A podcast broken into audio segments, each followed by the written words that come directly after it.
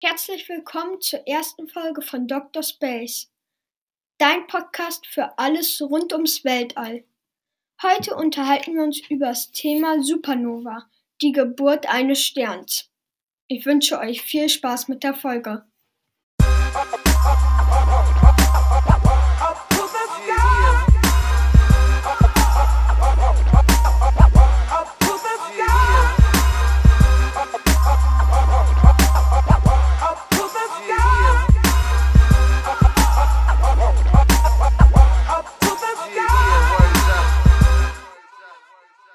Seid ihr bereit? Gut, denn heute begleiten wir einen Stern auf seinem Lebensweg. Zum Glück ist ja gerade Lockdown und ihr habt eh nichts anderes zu tun. Denn das Leben von so einem Stern dauert ziemlich genau ein paar Milliarden Jahre. Krass, oder?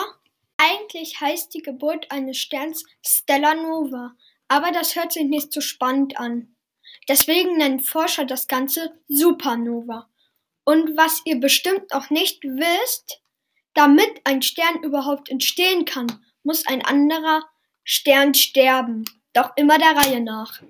Jeder von euch kennt doch die Milchstraße, oder? Die Milchstraße ist, eine Gala ist ein Galaxiennebel und aus so einem Nebel entstehen Sterne. Wenn man ganz genau hinsehen würde, könnte man erkennen, dass dieser Nebel aus ganz vielen Wasserstoffmolekülen besteht. Die Moleküle machen die ganze Zeit nichts anderes, als miteinander zu reagieren. So nennt man das in der Chemie, wenn sich verschiedene Stoffe miteinander verbinden. Kann man sich ein bisschen so vorstellen wie mit Tuschkasten, wenn man zwei Farben miteinander vermischt und eine neue Farbe erhält. Irgendwann wird aus dem Wasserstoffnebel ein Wasserstoffklumpen. Und wenn der Klumpen groß genug ist, dann kommt es zu einer Kernfusion und der Klumpen wandelt sich zu einem Heliumatom. Aus dem Heliumatom wird dann ein Stern, wenn man jetzt die ganze Chemie und Physik weglässt. Wie immer im Weltall sind solche Reaktionen mit viel Energie verbunden. Wenn ganz viel Energie im Spiel ist, spricht man von einer, von einer Kernschmelze. Kernschmelzen sind super, weil sie am Ende aus einem Nebel erst einen Klumpen formen und dann aus einem Klumpen ein Stern. Und diesen Stern haben wir jetzt erstmal. Doch kaum ist der Stern ein Stern, fängt er auch schon mit dem Sterben an. Das muss man sich mal vorstellen.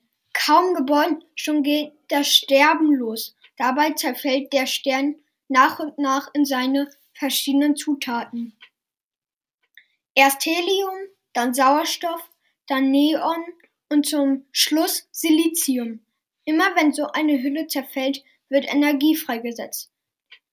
Diese Energie sehen wir als Leuchten des Sternes. Wir gucken dem Stern also beim Sterben zu. Irgendwie traurig, oder?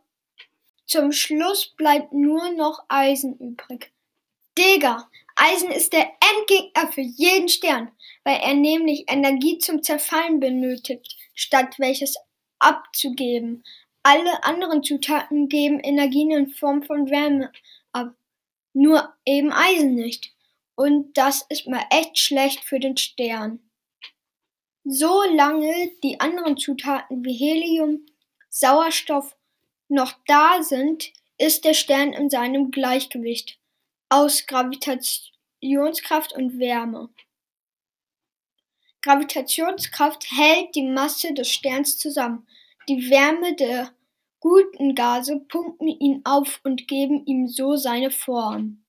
Irgendwann ist aber wirklich nur noch Eisen übrig. Nichts mehr mit Wärme und schöner Form.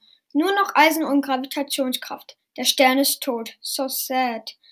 Aber die Gravitationskraft wirkt immer noch und drückt die restlichen Pronomen und Neutronen des alten Sterns zu einem Haufen aus Millionen kleiner Kügelchen zusammen. Diese Kugeln nennt man Neutrinos. Diese Neutrinos besitzen unglaublich viel Energie und schießen aus dem Restklumpen des alten Sterns ins Weltall. Dabei reißen sie noch Teile de der alten Sternhülle mit sich. Wie viel Energie die Neutrinos haben, wollt ihr wissen? Naja, sie schießen mit 20.000 Kilometer pro Sekunde durchs Weltall. Diese Neutrinos verbinden sich dann zu einem neuen Nebel und die Geburt eines Sternes beginnt wieder von vorne. Aus den Resten des alten Sterns entstehen übrigens schwarze Löcher. Die sind mindestens genauso krass wie Sterne. Schwarze Löcher verschlingen alles, was in ihre Nähe kommt. Echt unheimlich.